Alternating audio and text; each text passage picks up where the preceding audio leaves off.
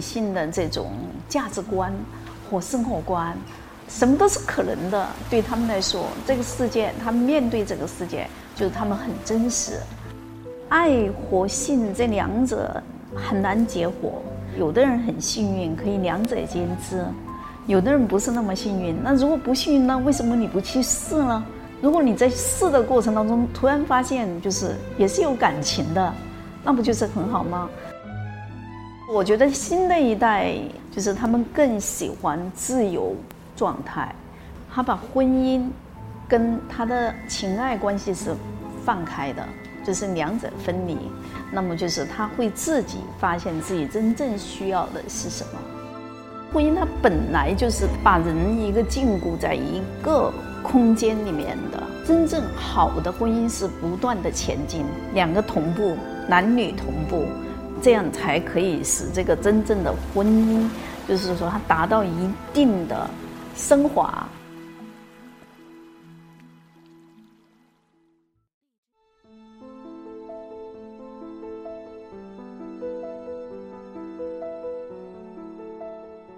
我住在意大利十三年，每次都会到罗马一段时间。嗯，当然这是一个居住上的一个问题。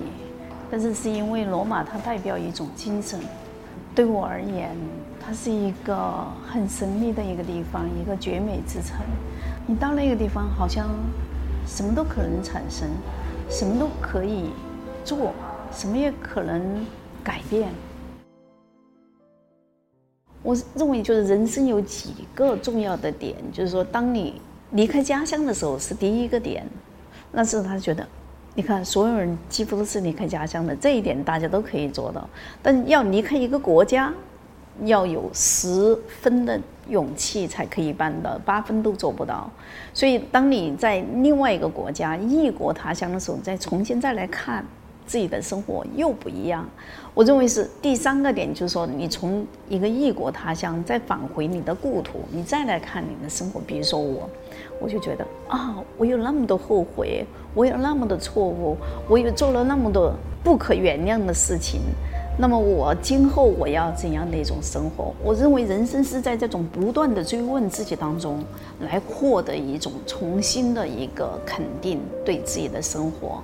新女性的这种价值观和生活观，什么都是可能的。对他们来说，这个世界，他们面对这个世界，就是他们很真实。他们的感情也很真实，啊，他们对事理的要求也很真实。我想这个是一个对每个人都是一个考验。对年轻人来说，就说一般是说你对婚姻有一种神圣的感觉，但是实际上就是说你们的第一次婚姻一般都是错的。就是说有时候你喜欢这个人，但是同时你也喜欢另外一个人。爱和性这两者很难结合。所以一般我奉劝，就是我身边的朋友就是说，当你都不知道性是什么的时候，那你追求爱；当你知道爱的时候，你同时又拥有性的时候，那你要两者结合。那么这个是有一个，有的人很幸运，可以两者兼之；有的人不是那么幸运。那如果不幸运，那为什么你不去试呢？如果你在试的过程当中突然发现，就是也是有感情的，那不就是很好吗？我认为婚姻就是开放式的，对中国人来说不是特别合适。可是对法国人比较，我觉得意大利人都不行。意大利人，你看男人很爱家庭，他在外面不论怎么花，可是他回到家里还是一个好丈夫。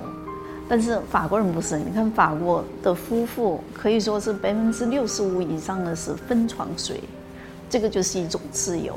那对中国人来说，我认为是。不是很合适这一点。我觉得新的一代对婚姻是不会去步入对婚姻的殿堂，就是他们更喜欢自由状态。比如说，就是我今天可以跟这个人，我明天可以跟一个人，我后天可以跟一个人，就毫不负责任的，就说他把婚姻跟他的情爱关系是。放开的，就是两者分离。就说我是一个女人，我非要嫁一个男人才能够证明我吗？不需要。我认为就是说，一个男人也是这样的，我不一定非要娶一个妻子，我才真正的成为一个男人。在现今的中国，我认为我们已经走到了这一个时刻，我们是靠我们其他的来证明我们自己。我认为爱自由的人，对内心向往自由而且有梦想的这样的，不是特别死活。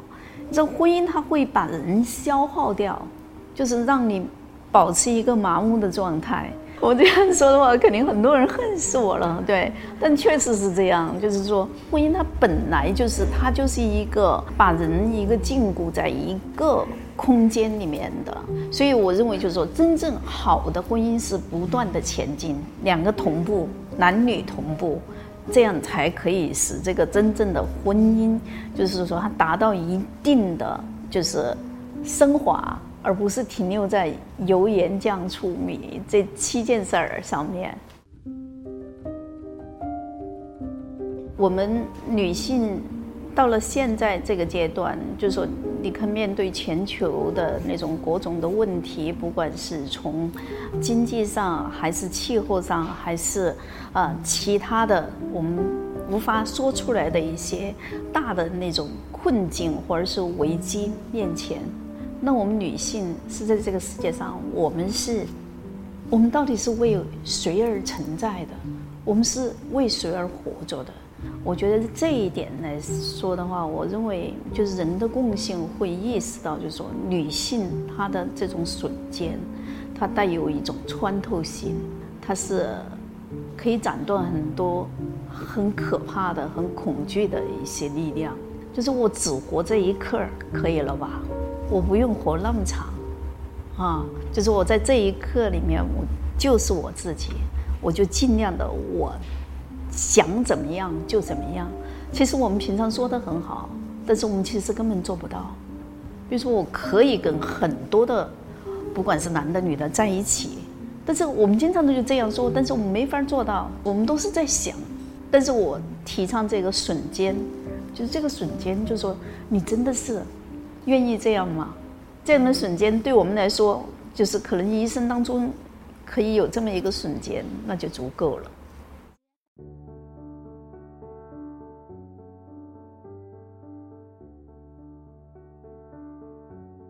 原生家庭的这种孩子的成长，就是会伴随人的一生。比如说，你到监牢去做一个调查，你可以发现所有的。犯罪的人、杀人的人，都是原生家庭父母不幸福的人，就是他没有在一个爱的教育里面得到这种应该得到的成长的好的环境。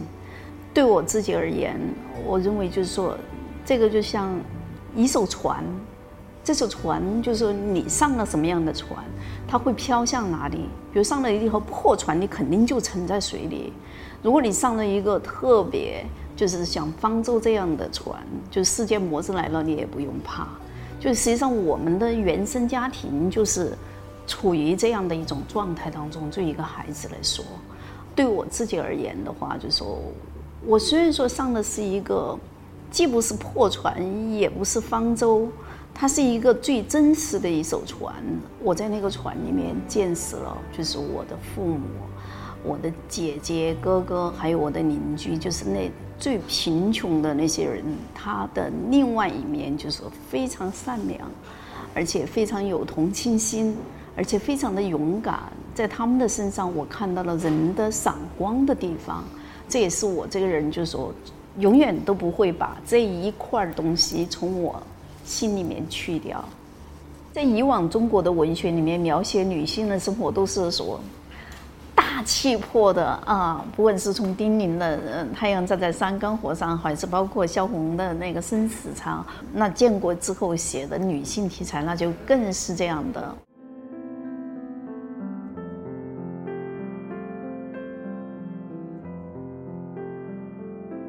发现欧洲的作家特别自由，自由到都没有一个听众，因为他爱写什么都可以，但这种就是没有限制。没有控制，这样的话也会使一个人的作品，就是说没有产生一个在紧压下面，我认为中国就是最好的作家，还是在文革啊这一代成长起来的这批作家，还是最好的、最优秀的在这里，因为他们从小这批人都是没有受过好的教育，然后在那样的大政治气候下面，有那么大的一个对生活、生命、见识人间的各种悲欢离合，所以才会产生出那么好的作品，至今没有超过他们。我讲究这个瞬间，女性的瞬间，就是我们生小孩的那一瞬间，我们第一次把初吻献给一个最爱的人的那个瞬间，还有我们第一次走上床跟一个爱的人，就是感觉到这个性和爱的合而为一的这个瞬间，就是我们看见一个很美的一朵花，我们把它。